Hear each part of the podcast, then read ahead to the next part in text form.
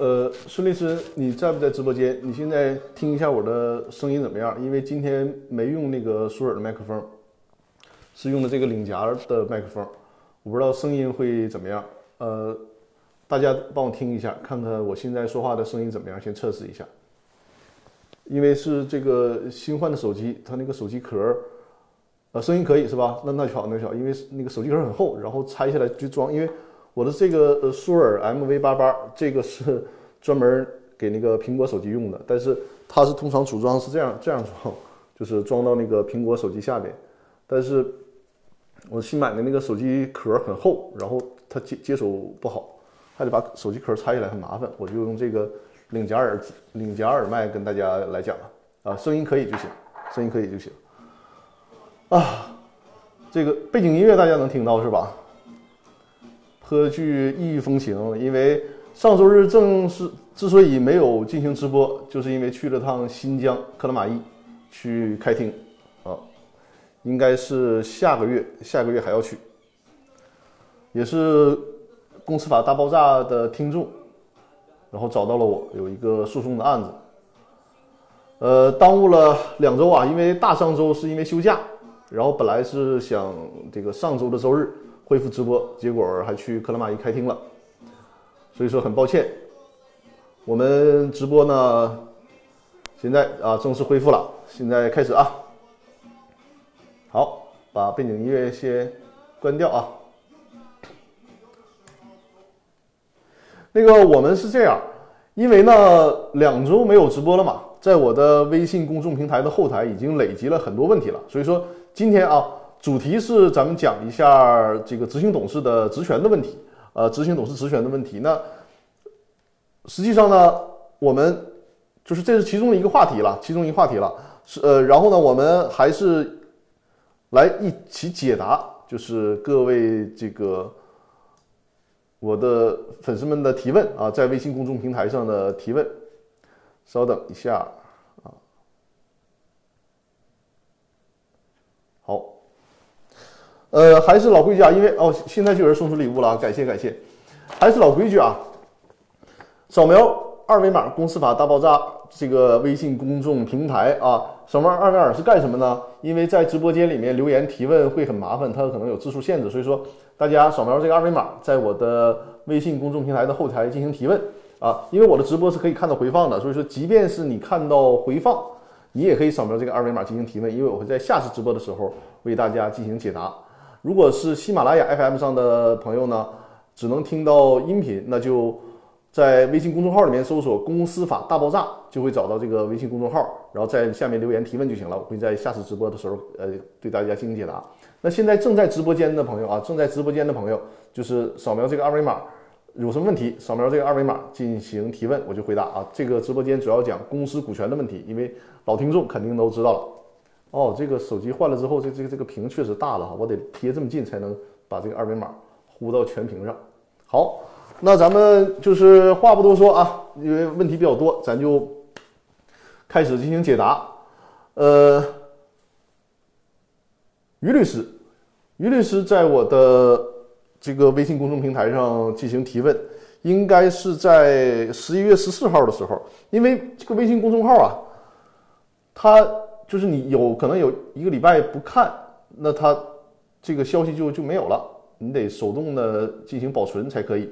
所以说我不知道之前是不是会错过大家的提问啊？如果有错过大家提问的，麻烦大家在直播间里再进行一下提问。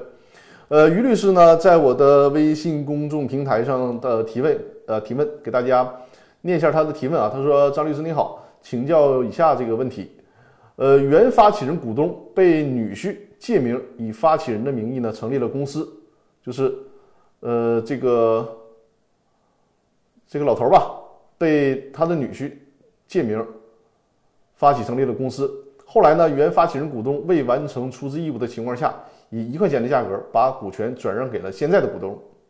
后来呢，因为公司租赁合同纠纷被债权人起诉，而且这个判决还生效了。经过执行呢，公司没有财产可供执行。现在债权人又以股东损害公呃债权人利益纠纷为由起诉原来的发起人，就是应该是起诉这个老头了，对吧？要求其在未履行出资义务范围内对生效判决承担连带责任。那么呃，于律师的提问呢是第一个，原发起人股东有责任吗？有可能免责吗？第二个就是，既要即便是要承担责任，能够减轻吗？背景是这个租赁纠纷的背景呢，是在三月三十一号的时候，租赁合同到期，呃，公司作为承租人没有如期交房，判决四月一号到六月三十号之间这个房屋占用费用，那么股权转让的时间呢是四月二十六号，也就是租期到期之后才发生的股权转让。哎，我这顺便说一句啊，我发现我这是新手机，它这个这个这个效果挺好啊。特别清晰，我不知道你们看是不是这个这个感觉啊，就是画质明显得到提升。好，呃，说说回来啊，刚才这个问题比较长，我给大家总结一下，就是说这个股东呢，相当于什么？他是隐名股东，相当于是隐名股东。托克维尔说确实很清晰，是吧？是我这明显感觉到了，就是异常清晰。呃，这个隐名股东呢，他在隐名了一段时间之后，可能是因为公司发生纠纷了，所以说呢。就把这个股权以非常低的价格转让出去了，而且他转让的这个股权还没有缴纳，就是还没有实际出资，是一个认缴出资就给缴纳出去了。那这个这种情况下，因为公司欠钱嘛，公司欠钱还不起了，那公司的债权人能不能找到这个转让股权的股东，要求这个转让股权的股东承担责任？这是于律师的提问啊，于律师，我不知道你在不在直播间，因为你是十四号的提问，不知道你你是不是持续关注这个提问啊？如果你在直播间的话，告诉我一声。这个问题啊，就是如果大家经常收听我节目，就会知道，还是围绕着这个很怎么讲很麻烦的事儿，就是说有关公司法司法解释三。公司法司法解释三呢，就是在股东没有履行出资义务的情况下，转让股权要承担什么责任的问题。就如果按照原来的公司法司法解释三，你这个股东啊，尤其是这个创始股东。呃，语读情形是吧？好，呃，孙律师帮我记一下他的提问啊，一会儿我会解答这个在现场的提问。也就是说，在这个公司法司法解释三里面呢，简单的说啊，就是你股东没实缴出资，那么就是没有履行出资义务，你转让股权了，原来出让股权这个股东得承担责任。但问题是呢，这个公司法司法解释三它出台的时候，这个公司法还没有修订呢。也就是说，在后来公司法修订之后，因为在这个公司法司法解释三的时候都是实缴制，实缴制没有认缴制，就是那个时候你设立了公司你就得实缴。那么后来立法改，就是有认缴制了，但是呢，司法解释没改，这就是一直给给我们造成很大的困惑。如果你还按照公司法司法解释三那个来执行，那就是你没有实缴出资，转让股权就要承担责任。但问题是呢？现在不是认缴制了吗？如果因为于律师他他在这个他自己的提问当中没有说清楚一个问题啊，就是这个老头啊，他转让的股权出资期限到没到？如果出资期限到了，那他没有实缴出资，把股权转让出去了，让他承担责任没问题，可以让他承担责任啊。这个你是无论是适用公司法司法解释三，还是直直接适用公司法都可以，没问题。现在最大的问题是什么呢？如果他是认缴出资，比如说，你看他他是在这个二零，我们就算啊，二零二零年四月二十六号转让的股权，那人家的这个出资期限什么时候到期呢？可能是二零二五年才到这个实缴出资的期限。在这种情况下，如果按照现在的公司法，不应该让人家承担责任。为什么呀？甚至于说什么呢？甚至你都没有办法让受让股权这个股东承担责任，因为这个实缴的出资期限还没到呢。你为啥让人承担出资责任呢？除非你申请公司破产，这就是另一说了，对吧？那如果按照这种解释呢，你再去照搬这个公司法司法解释三又出现矛盾了，因为公司法司法解释三它没有涉及到，因为那个时候呃这个公司法还没有认缴出资嘛。如果按照公司法司法解释三的这个文字版解读，那你就是你没有履行出资义务，就应该承担责任。所以说这个问题。呃，在实践当中给大家造成了很大的困惑，但是呢，很多找到的司法判例啊，更倾向于就是按照修改之后的公司法。如果你真的还没有到这个实缴出资期限转让了股权，那出让股权的这个股东是不应该承担责任的啊。这就是对这个于律师的回答。就如果你这个出资期限还没有到，那你尽管很低的价格转让了股权，实际上，那出让股权的股东不应该承担责任啊。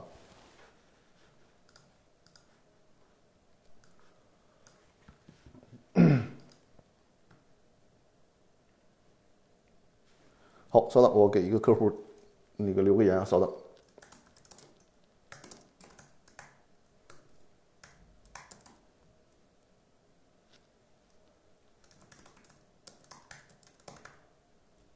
好嘞，好，这就是这个于律师的提问啊，在十一月十四号的提问。大家如果对我的提问就是没有听清，或者是呃。还有进一步的疑问，随时在或者在直播间，或者微或者在微信公众平台那个提问啊。托克维尔，我看到你在后台那个更新留言了是吧？好，没事儿，一会儿会解答到你的问题啊。语读情形啊，说张律师好，现在的实缴资本还需要做验资报告吗？呃，现在不需要做验资报告的，呃，不需要做这个实，等会儿啊。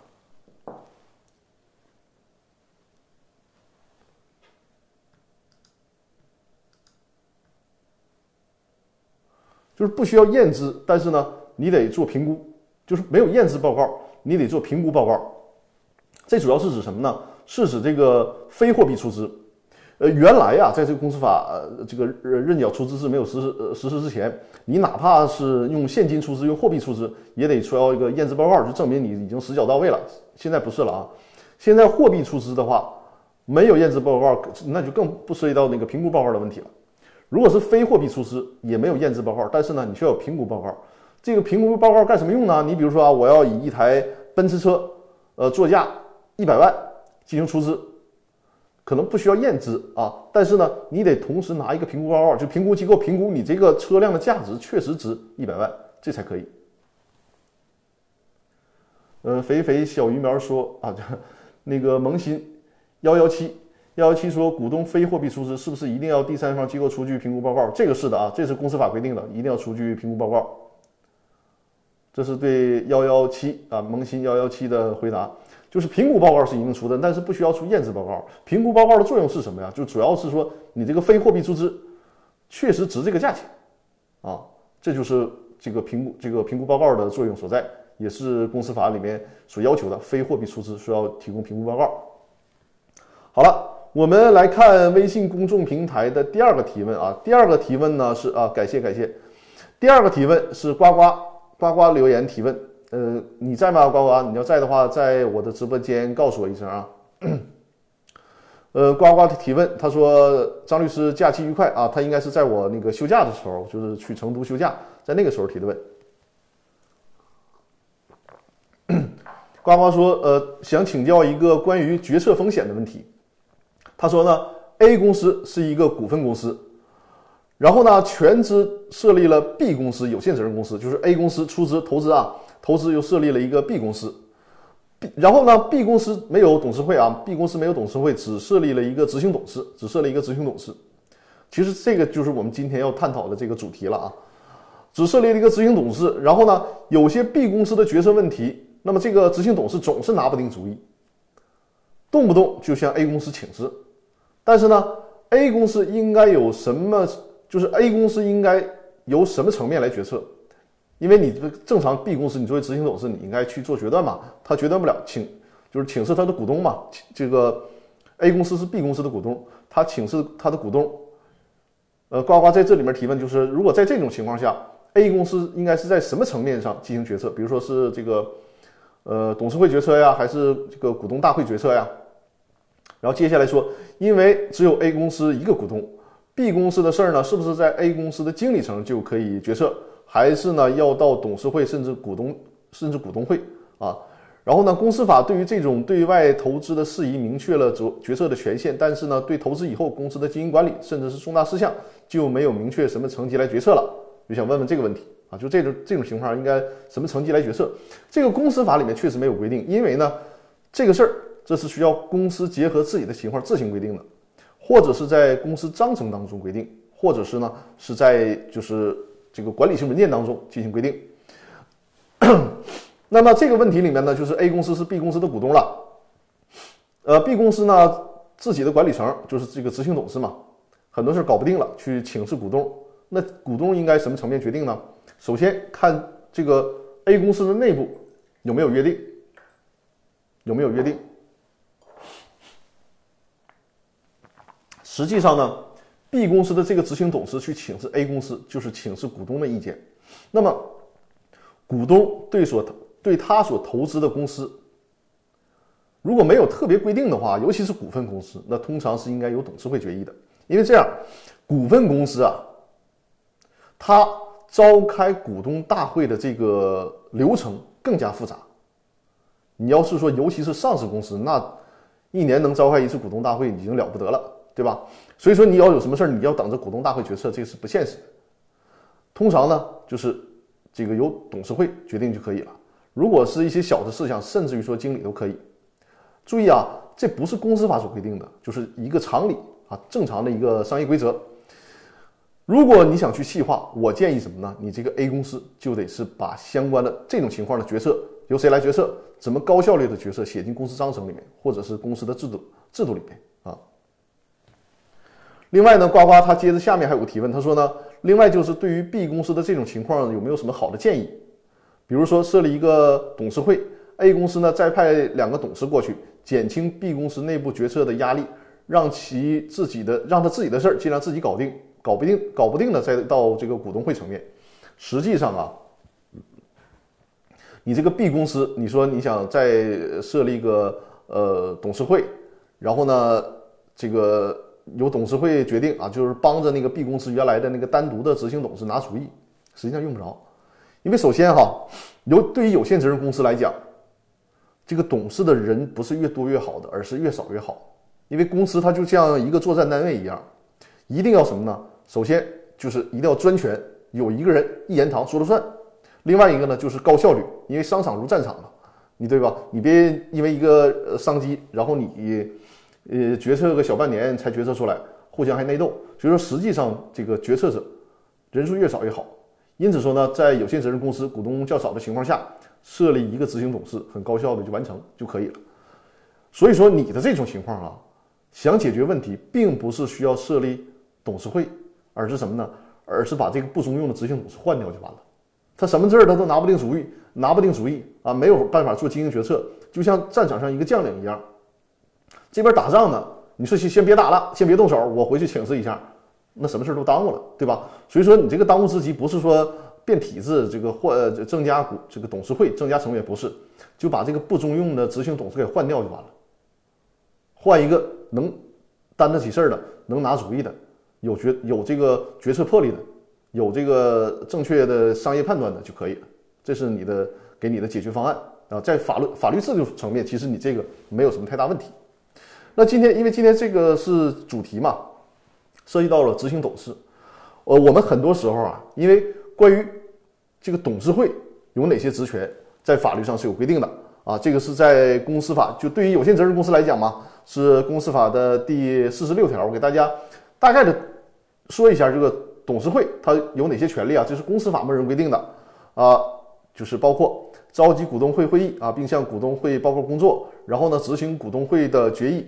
决定公司的经营计划和投资方案，制定公司的年度财务预算方案、决算方案，制呃制定公司的利润分配方案和弥补弥补亏损方案，制定公司增加或者减少注册资本以及发行公司债券的方案，制定公司合并分立解散或或者变更公司形式的方案，决定公司内部管理机构的设置，决定聘任或者解聘公司的经理及其报酬事项，并根据经理的提名决定聘任和解聘公司副经理、财务负责人及其报酬事项。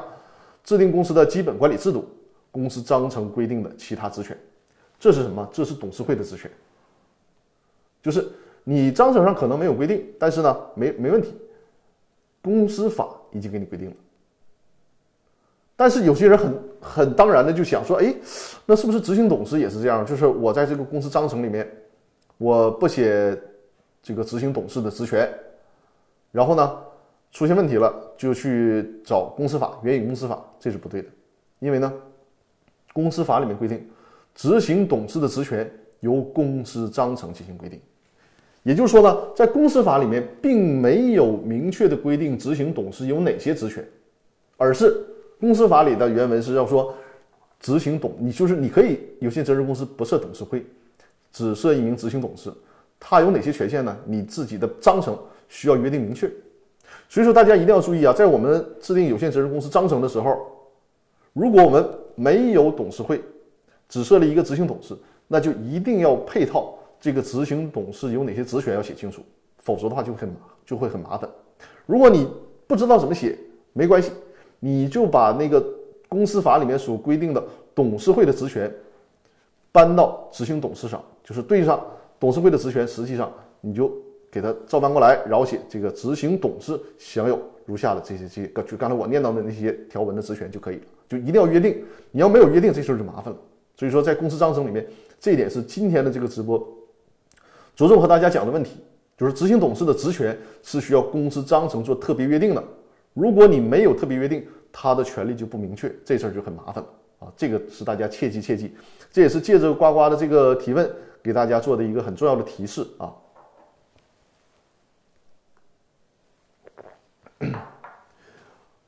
呃，呱呱，我不知道你在没在线啊，或者是希望你收看直播的时候，然后那个看到了，嗯，在那个后台回复我一下啊。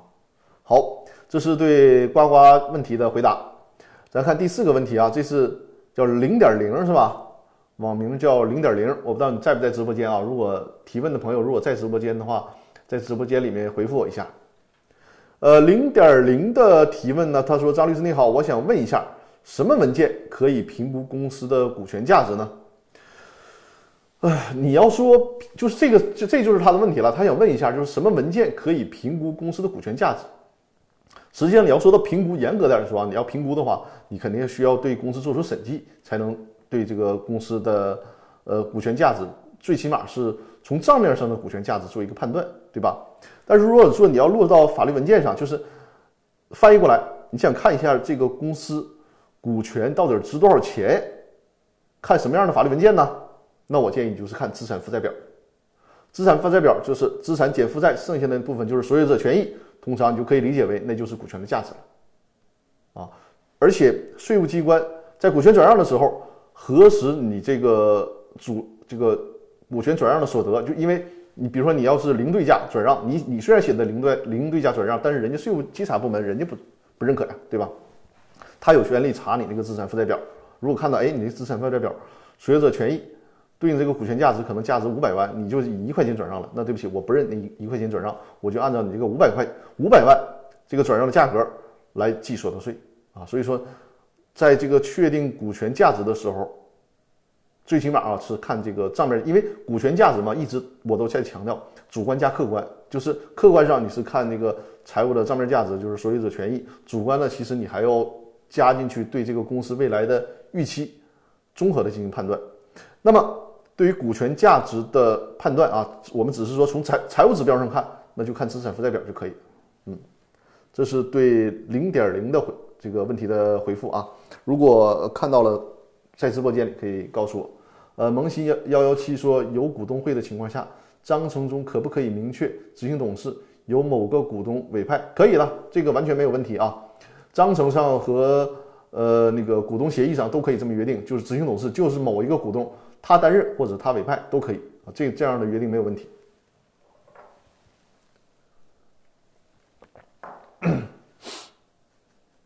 好，我们来看，呃，叫什么什么 baby 啊，呃，在那个我的微信公众号上的留言提问啊，我就说 baby 吧啊。他的提问就一句话，他说：“没有公司，那么个人可以和资方做资方企业做对赌吗？个人可以和资方企业做对赌吗？就是首先这个问题不是太清晰啊，我我就试着理解一下你的问题吧。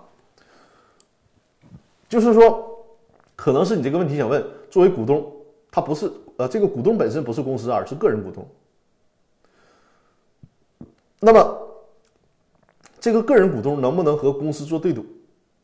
对赌协议大家知道什么吧？就是估值调整条款啊。就通常的表现形式呢是，比如说我作为投资进来之后，然后约定三五年达到一个，比如或者上市，或者是这个营收达到多少。如果达不到，那其中这个对赌的另一方，比如说是股东，就其他股东或者是公司需要赔现在这个股东赔多少钱，这就是所谓的对赌。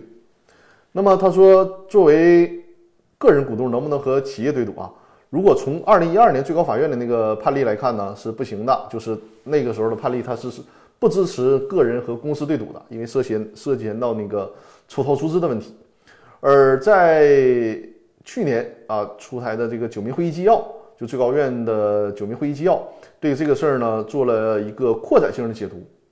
这个扩展性的解读呢，首先他认可股东和股东之间对赌，股东和股东之间你们怎么对赌都没问题，那是你们自己的事儿，对吧？这个没问题，但是呢，呃，也不绝对的去否认股东和公司之间的对赌，就是在符合若干条件下，股东和公司之间的对赌是有效的。在什么条件下呢？就是，呃，我简单的说，这个评判标准就是说，你这个对赌不会导致你抽逃出资，也不会导致坑害债权人利益。你比如说，你投资注册资本是这个一千万。然后呢，你通过跟公司的对赌，说你公司得退回我这一千万，你这是不行的，这就是抽逃出资了，对吧？但是呢，如果你这个对赌呢是呃一千万，然后实际上呢，你的那个出资是，比如说你注册资本是五百万，你让公司说我这个注册资本入到公司了，你不用还给我，但是呢，剩余的五百万你还给我，在这种情况下可以，但是呢，你还不能损害债权人的利益，就是我们假设这个公司很干净，对外没有欠款。然后呢，注册资本你这个股东该交一缴的，那多出来那部分公司可以退给你，就作为对赌失败嘛，这个退回到你这个股东，这是可以的。如果你公司还欠着大量外债呢，你欠别人钱还没还，然后你通过设立一个对赌协议，你把这个公司的钱抽出来给到你这个股东，这是不可以的。所以说，在有限的条件下啊，就是九民会议纪要，最高法院，呃，把对赌的范围做了扩大，就是在我刚才所说的这些前提条件下，那么。股东可以和公司对赌啊，这是对你问题的解答。我看萌新萌新呃幺幺七说，那持股百分之五十一的股东想变更执行董事，四十九的股东不同意，能否变更？啊，萌新你的这个问题呢也很有代表性啊。我们以我们就是你这个公司是有限责任公司为前提啊，我们假设你这个是有限责任公司，如果在公司章程里面是这么约定的，就是说这个。执行董事由股东会选举产生，那你这个百分之五十一的股东想换执行董事呢？没问题，召开一个股东会，因为你占五十一嘛，你这个属于一般的表决事项，过半数就可以了，就可以换了，对吧？就是你通过召开股东会议的方式能实现你的这个要求啊。但是呢，有些公司章程，他把这个执行董事人名写进公司章程了，这就麻烦了。比如说，你在这个章程里面写，隔壁老王是公司的执行董事。如果这个时候你要想换执行董事的话，那就涉及到修改公司章程。一旦是修改公司章程，这个表决的票数就上来了。修改公司章程需要经过三分之二以上表决权通过，那也就是至少百分之六十七以上表决权。那这个时候，你持百分之五十一的股东就没法没有办法决定了，因为人家那四十九都不同意，就给你否决了嘛。所以说，我们设设立这个公司章程的时候是有很大讲究的啊，就是几个字的差别就会导致什么呢？你实现的权利就完全不同了啊。这个幺幺七萌新幺幺七应该能听懂了是吧？呃，如果还有不清楚的地方，随时留言我们交流啊。好，我们接着看微信公众平台的提问啊，喝口水。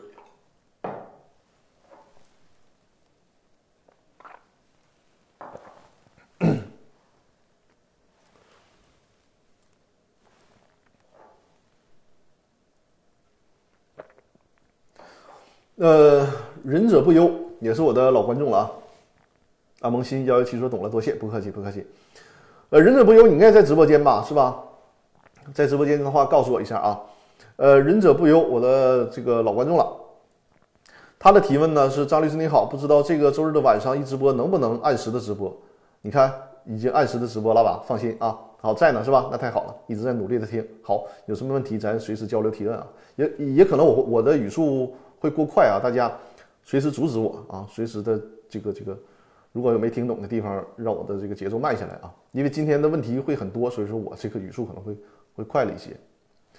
呃，忍者不不由说呢，呃，先提一个问题啊，就是甲公司给乙公司在银行贷款提供担保，这个甲公司啊，甲乙丙丁的甲，哦，感谢送出的礼物啊。这个甲公司呢给乙公司提供担保，然后呢担保的程序呢是合法的，也召开了股东会，也形成了股东会的会议纪要。后来呢甲公司注销前，呃，他说后来甲公司注销前提是甲公司的股东没有实际缴纳注册资本啊，就是在这个刚才我说的前前提啊，甲公司给乙公司提供了担保，然后后来呢甲公司想注销了，但是呢。甲公司这些股东没有实缴注册资本啊，都都是认缴制。那么，忍者不由说，我想知道这个甲公司的股东的个人账户、个人的财产有没有可能被直接强制执行？哎，这是一个很有意思的问题啊！大家听懂他的这个问题了吗？就是甲公司给乙公司提供担保。呃，忍者不由啊，我不知道你在提这个问题的时候，这个债权就是甲公司要解散的时候，这个债权。到没到期啊？我们做两种假设：如果这个债权已经到期了，就是这个乙公司欠的钱已经到期没还，这个时候如果甲公司想要注销的话，你得通知债权人嘛，申报债权嘛。那么银行就是这个出借人啊，担保权人，银行呢就可以申报债权。尤其你尤其你是连带保证啊，你是连带保证。就可以申报债权，啊，你说注销的时候没到期是吧？好，那我们先给大家讲，假设注销的时候这个债权就到期了。如果假设你这个甲公司在注销的时候债权就已经到期了，那么作为银行可以向甲公司呃申报债权，那你甲公司就偿还吗？因为你这个注册资本注册资本没有实缴，那对不起，你这个股东就需要实缴出资，用于什么呢？用于偿还，就是甲公司因为你替人家担保了嘛，用于甲公司。向这个银行履行担保责任，这是已经到期的情况下啊。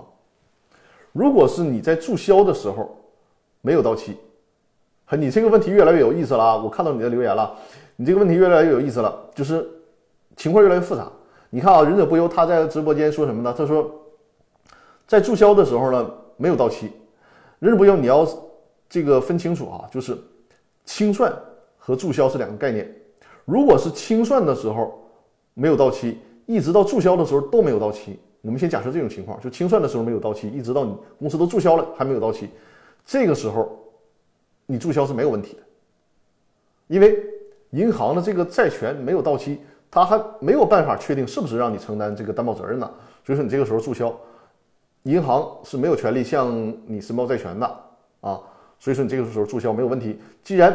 公司对外没有任何，我假设你对除了银行以外啊，除了这个担保以外，公司也没有任何其他的债务。那么很显然，这个甲公司的股东是不用履行出这个实缴出资义务了，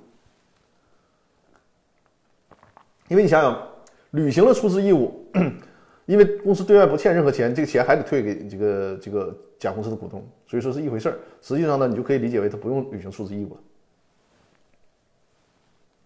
如果是注销了，就注销之前啊，就是第三种情况了。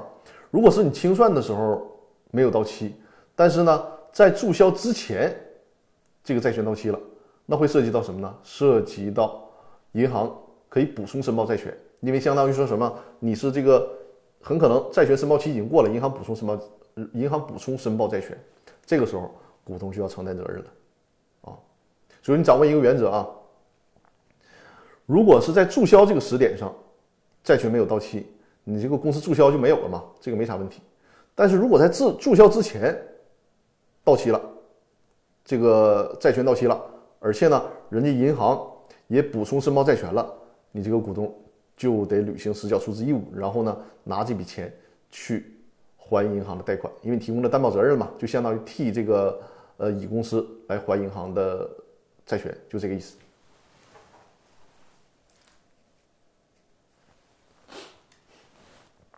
因为就是很多假设前提条件嘛，这个问题回答起来也相对复杂一些啊。忍者不忧，不知道你听清楚没有啊？如果有什么问题，随时在直播间里进进行这个交流啊。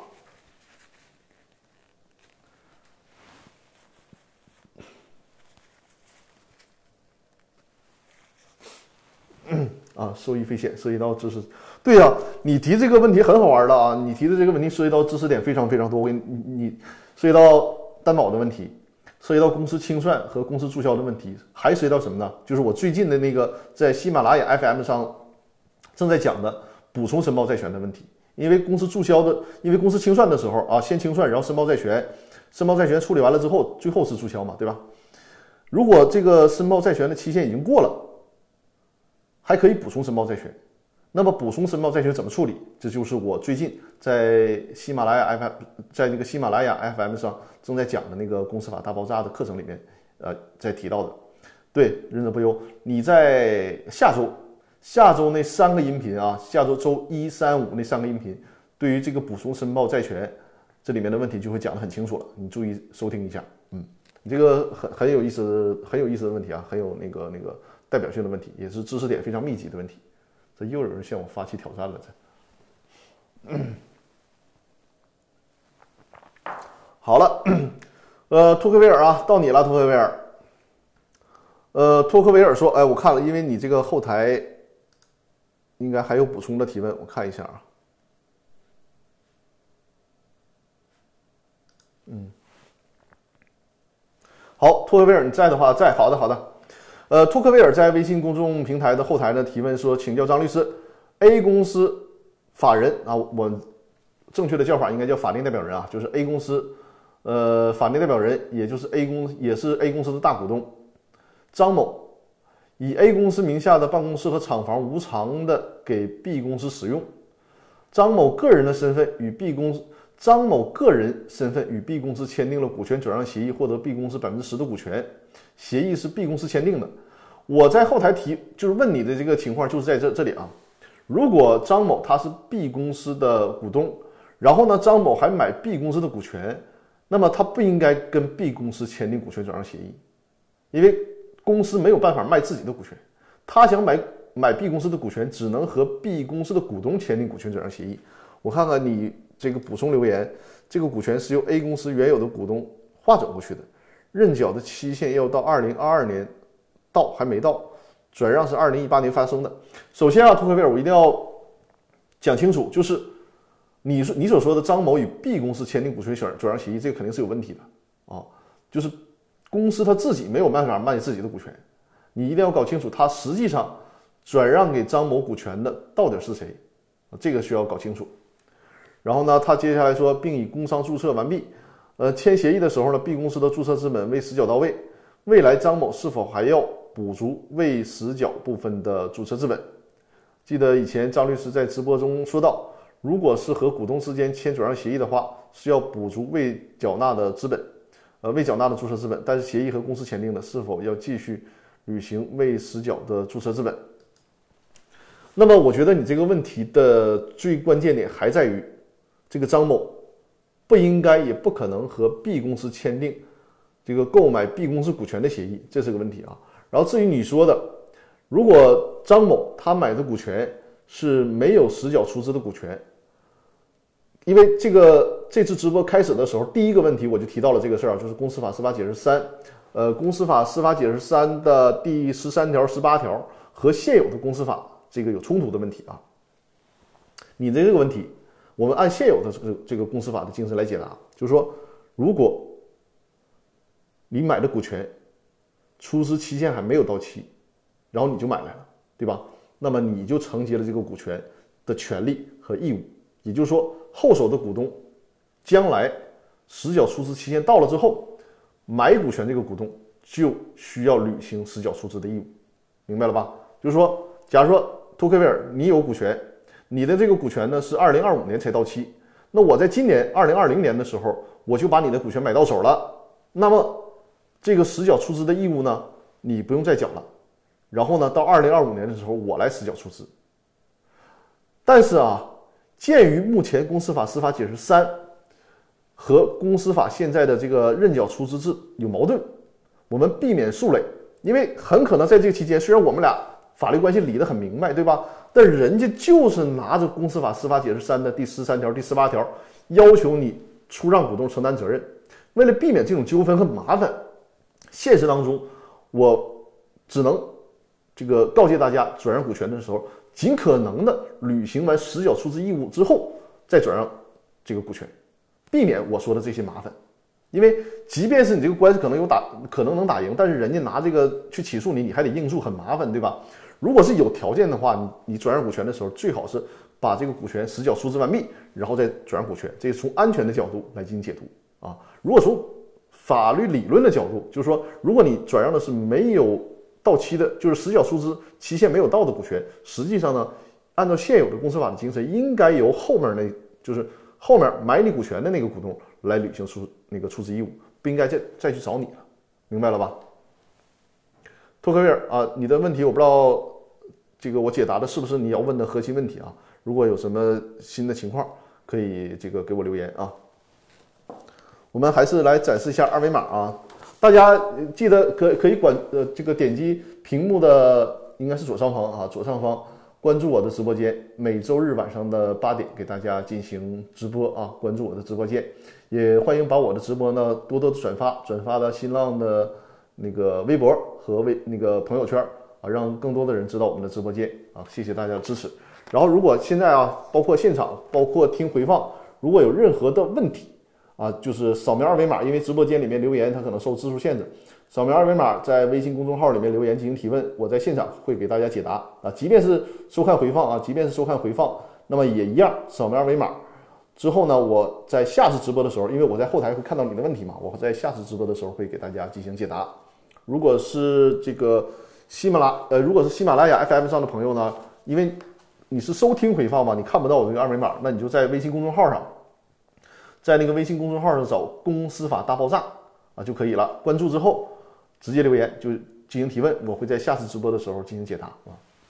肥肥小鱼苗说：“张律师你好，股东会会议纪要算是股东会的决议吗？不算是啊，会议纪要只记录这个过程，股东会的决议呢是需要。”决定就是具体事项这事儿行还是不行，具体什么方案，这是这个股东会决议。所以说规范的来讲，需要形成股股东会的决议，因为你呈现给工商行政管理部门的也不是会议纪要，而是这个股东会决议。就首先名头就是某某公司的股东会决议，得是这样才可以啊。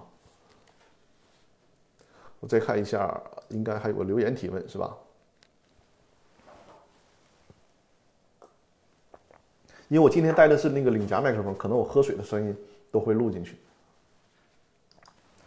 呃，有个叫李啊，一个字李李提问，呃，这位李叫李的朋友你在吗？在的话告诉我一声啊。呃，托克尔说明白了，逻辑和那个是一样的，谢谢，不客气不客气啊。那个萌新分享了我的直播，非常非常感谢啊，大家欢迎多多转发和分享我的直播。呃，李同学啊，你在吗？在的话在直播间告诉我一声，因为我看到你的留言提问了。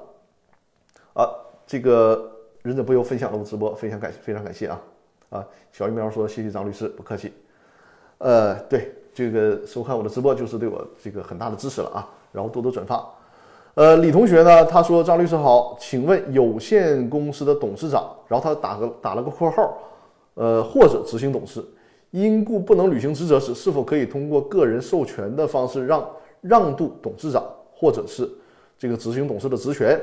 被授权人对外签订的合同有效吗？大家听明白这个问题了吧？李同学，你要在直播间告诉我一声啊。呃，感谢忍者不忧，我看到你分享了我的直播，非常感谢。呃，李同学说呢，他的问题要归纳一下，就是说什么呢？这个或者是董事长啊，或者是执行董事，他因为是因为某些原因吧，不能履行职务了，那能不能把这个权利呢让给别人啊，行使这个董事长的职务啊，或者是执行董事的职务？然后这些人呢，被授权的这些人对外签订合同有没有效？哎，这是一个很典型的问题啊。首先，呃，这个从有限责任公司来讲啊，我们先说董事会啊，董事会是三名董事以上嘛，对吧？在董事会当中，如果董事啊，这个里面包括董事长啊，我说的这个董事里面包括董事长，就是包括董事长在内的所有董事。如果不能履行职务了，他怎么办呢？可以授权给其他董事。假如说这个公司三个董事，张三、李四、王五，张三有事儿不能行使职权了，比如说在国外被隔离了，对吧？那这个公司没有办法这个这个参与管理了。他可以什么呢？他可以委托给其他董事，就是委托给李四、王五这两个董事，由他们呢代表张三行使董事的职权。所以说，在公司干活的可能实际上就两个董事，但是表决的时候三票，因为董事会是按人头说话的，一人一票。那么比如说这个张三儿，他委托李四儿说你表决的，你你就替我表决就行了。那么李四儿相当于什么？手里拿了两票，因为他自己本身也有一票嘛。那么张三、李四一表决两票，尽管王五反反对这个董事会的决议可以通过，这就是委托。但是要记住啊，董事只能委托其他董事行使职务，而不能委托这个公司董事以外的人。比如说张三，他说我在这个国外回不了国内了，那么我委托我的二大爷。啊，参与公司经营管理，做代替他行使董事职务，这是不行的。就是在董事层面，必须什么呢？必须委托其他董事，而不能委托除董事以外的人，包括股东也不行，因为他没有董事身份就不可以。啊，这是这个有限责任公司能不能委托的问题啊。如果你想委托，只能给委托给其他董事。那至于执行董事就一个人，你就没有办法委托了。所以说，在执行董事不能履行职务的时候怎么办？赶紧换人。股东会层面赶紧重新选一个这个执行董事啊，这是这个问题的回答。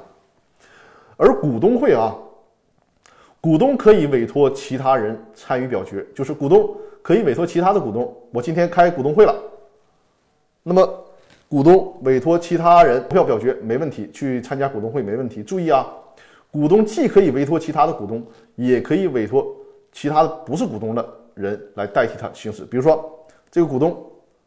他委托他的二大爷来参与股东会行不行？可以。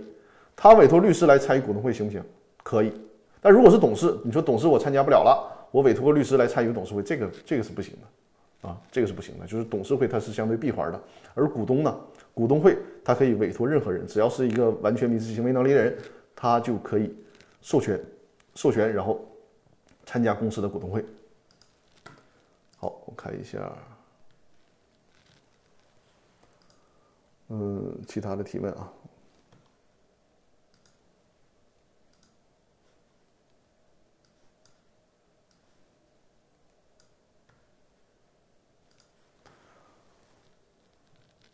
好像后台有新的提问，我看一下。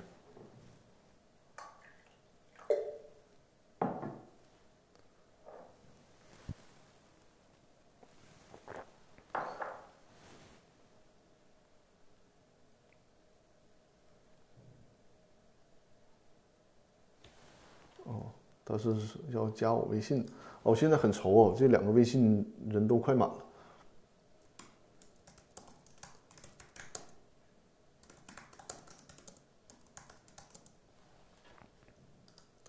叫学的这位朋友，你在不在直播间？你把你的微信号在后台发给我一下，因为可能是我这个微信好友太多，没有看到你的那个申请啊，回头你发给我一下。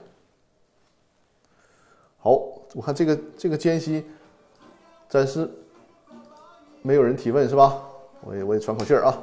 今天的提问非常的密集。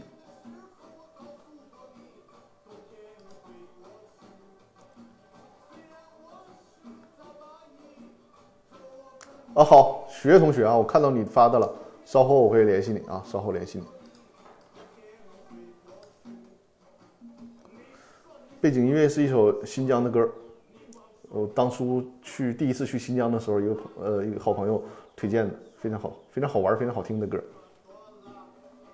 啊，忍者不就说喝口水？是的，是的。我今天带这个领夹麦，我估计喝水的声音它会很大，是不是？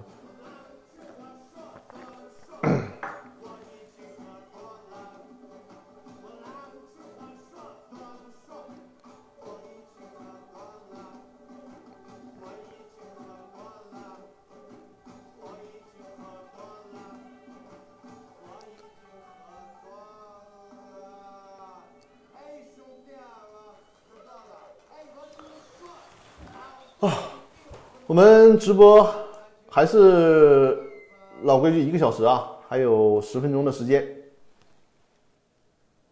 呃，感谢涂黑本送出的礼物啊。啊。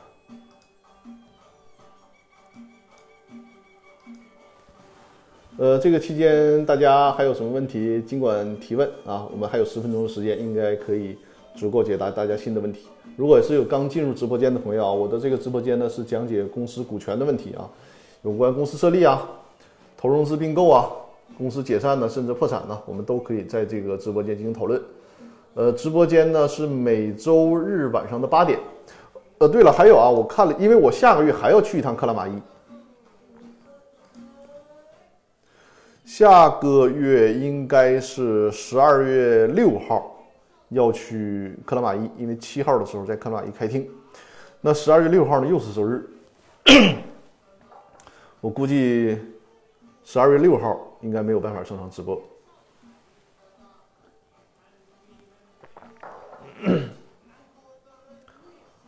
我这因为年底了嘛，开庭非常非常的密集，导致我公司法大爆炸的音频都有三期啊没有及时的更新，现在都已经恢复更新了。下周呢要去一趟广州的台山开庭，然后呢应该是还要去辽宁本地是葫芦岛呃葫芦岛葫芦岛葫芦岛还有盘锦。然后再有就是下个月，呃，要去克拉玛依开庭。啊，今年这这有点过于充实了，是吧？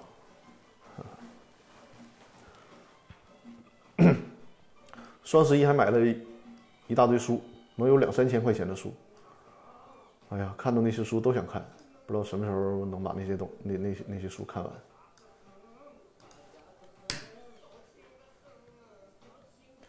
呃，大家，我现在这个音乐，大家能不能听到背景音乐？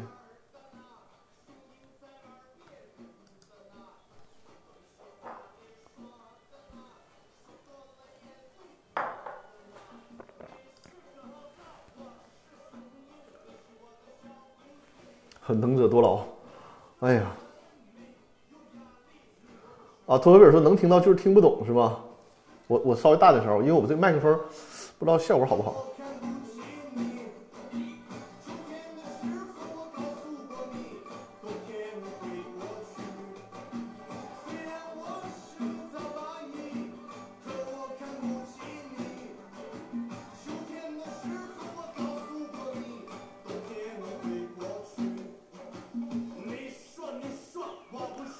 托菲尔说手机效果很好，清晰度很高，什么牌子？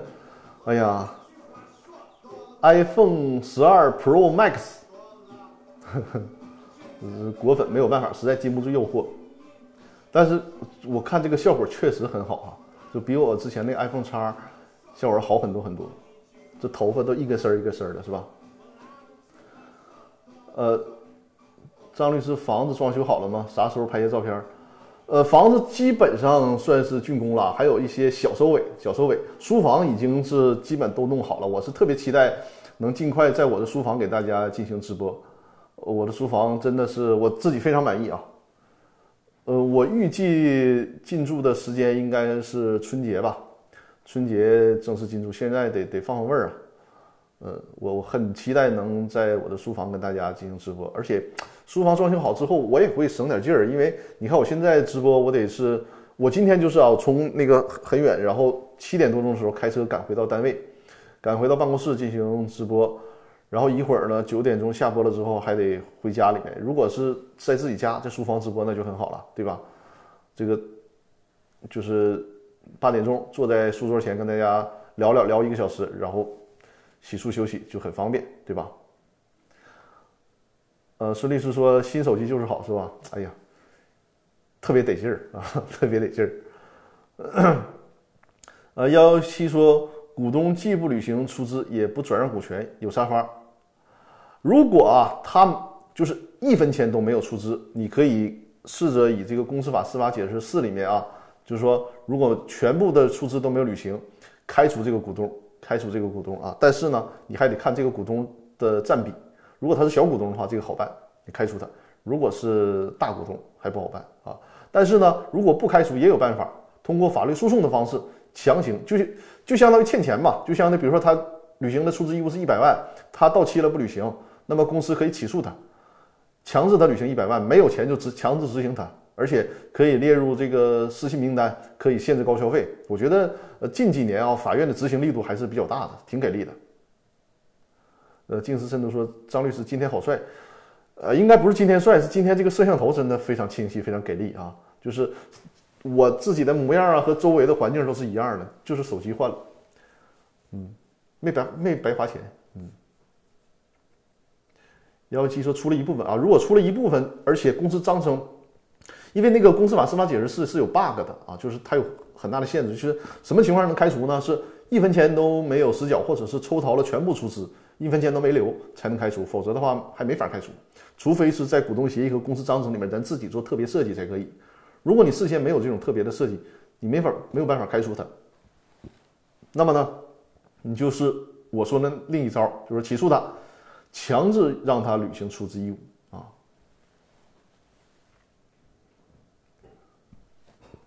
刚才那首歌大家听到了吧？就是那个背景音乐的歌是吧？一个新疆的叫王洋唱的啊，新疆好像一个新疆说相声的他唱的歌，非常欢快是吧？因为我第一次去新疆的时候，我那个新疆的朋友就说说你们汉族人听的歌太伤春悲秋了，太多愁善感了，全是搞对象的。你看我们新新疆人的歌，啥什么歌都很欢快。而且是歌唱蓝天，歌唱雄鹰，这种气度啊，这种维度多么不一样！我觉得确实说的非常非常有道理。你像我们这个汉族人听的歌，确实是哈唧唧歪歪的啊，这个什么爱你啊，爱爱不爱不成啊，这那的，对吧？就是往往都是很伤感的。你看人家这小小曲儿多欢快，对吧？就是你就像扭两下的感觉，听这小曲儿，我非常喜欢新疆。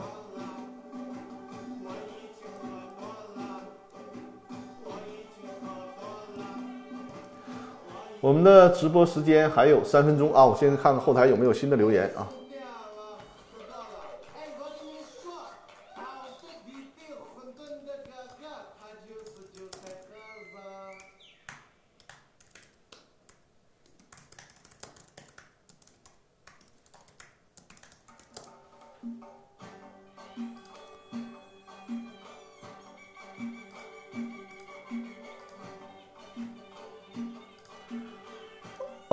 萌新三三幺，萌新三三幺说被限高了，但拿别人的银行卡消费住星级酒店有啥有啥法办他？他拿别人的卡消费倒倒是行，但是住星级酒店应该是不行的，因为现在住酒店得用自己身份证，对不对？那除非说他让别人住，然后他半夜他偷着爬进去，只能是这样，否则的话，他要是真正自己入办入住是办不了的。就是如果办入住，直接酒店就应该拒绝的。如果你发现这种问题，酒店没有拒绝，你就向法院进行举报。嗯，你就拿别人卡消费这事儿，你阻止不了他。就别人有有人愿意给他花钱，你这事儿你阻止不了他。但是如果他呃住酒店呢，呃或者是这个乘飞机啊，或者是坐那个高铁呀，这个是不行的。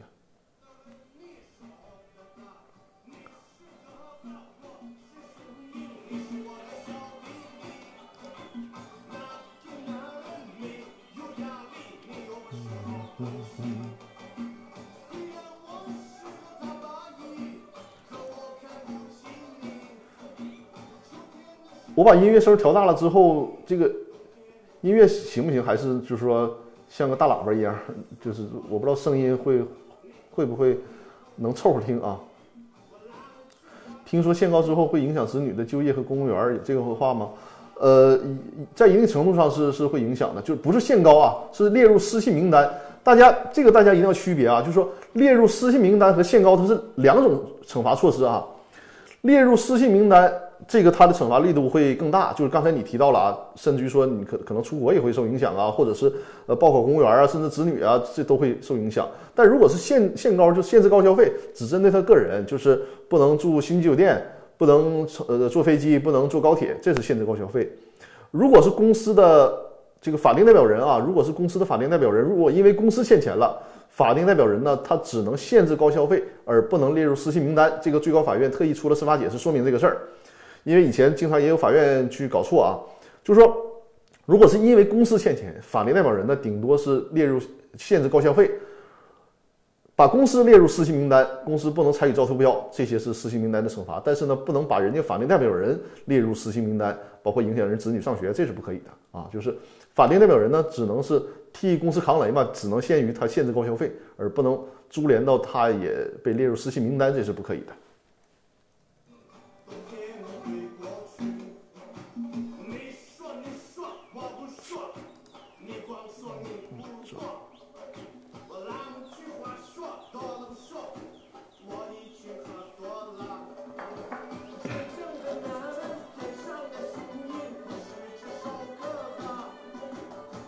哈哈，我听这个歌，感觉在那听看春晚是吧？多欢乐呀！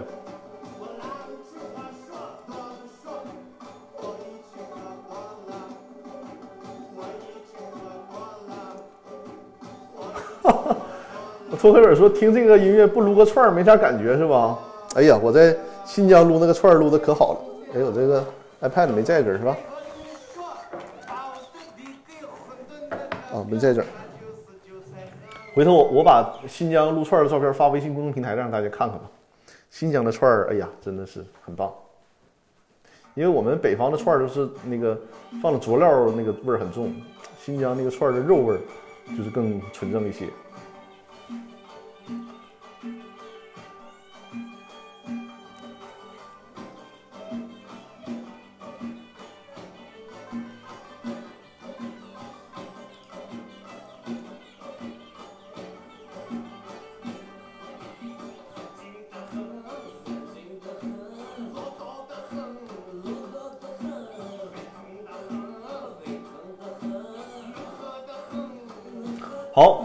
我看了一下啊，微信公众平台现在后台没有人留言啊，我在最后再展示一下二维码啊。如果大家有什么问题啊，因为我们快接近尾声了嘛，呃，如果大家有什么问题，可以在这个截图或者是直接扫描二二维码，在微信公众平台里那个留言提问，我会在下次直播的时候呢为大家进行解答啊，为大家进行解答。对，看直播回放的朋友也是，如果有任何公司股权的问题，呃，那个孙律师啊，你把这个什么什么私聊这个这个踢出去啊，孙律师，你把这个什么私聊这个踢出去。这是发垃圾信息的，你你会会不会踢啊？我就直接拉黑吧。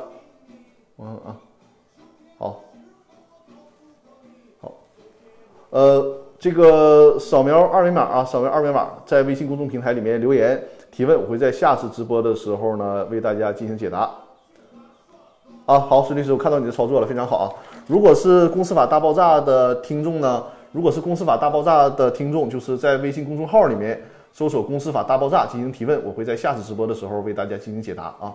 我看到了托克维尔还说，托托克维尔说，如果股东未能履行出资义务，会不会列为失信？他是这样啊，如果股东你没有履行出资义务，不会列入失信。但是就像刚才我们有一位朋友提问的一样，如果没有履行出资义务，被公司起诉了，或者是被公司其他股东起诉了，甚至被公司的债权人起诉了，你还不履行出资义务，哎，那这个时候，你因为你不履行判决嘛，那就肯定要被列入失信的啊，就是他需要经过审判程序，不履行审判程序会被列入失信，啊，好，呃，如果这样，大家还有什么其他的问题没有？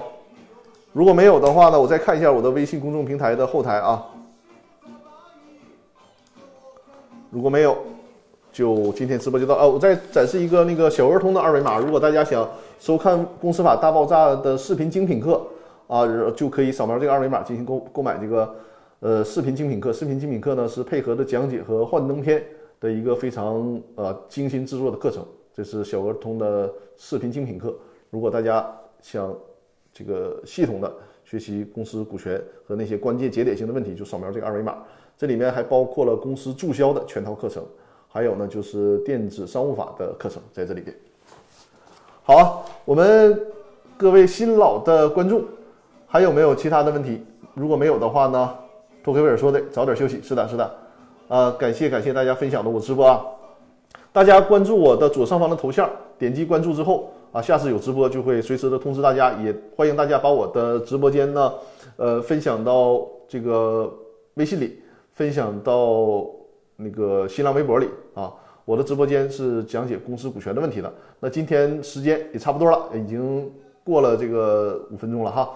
呃，非常开心啊，跟尤其我们这些老朋友啊，非常的给力，有这么多的问题，我们可以互相探讨。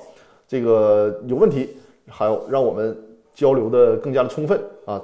好，那我们今天的直播呢，就因为今天我看因为两个星期没有直播了嘛，今天人数还挺多，呃，将近二百三十人了。感谢分享，感谢分享。那好了，我们今天的直播呢就到这里了，好不好？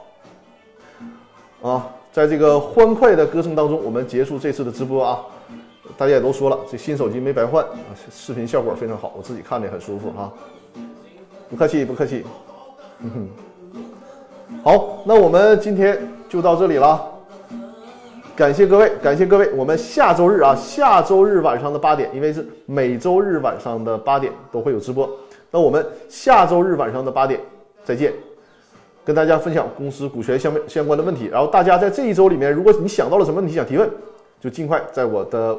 公众号里面留言进行提问，下周日晚上八点，拜拜，感谢感谢感谢大家，好，下周见，下周见，拜拜拜拜。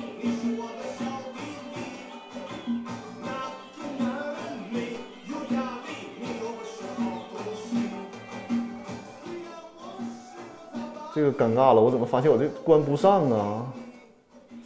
哎呀！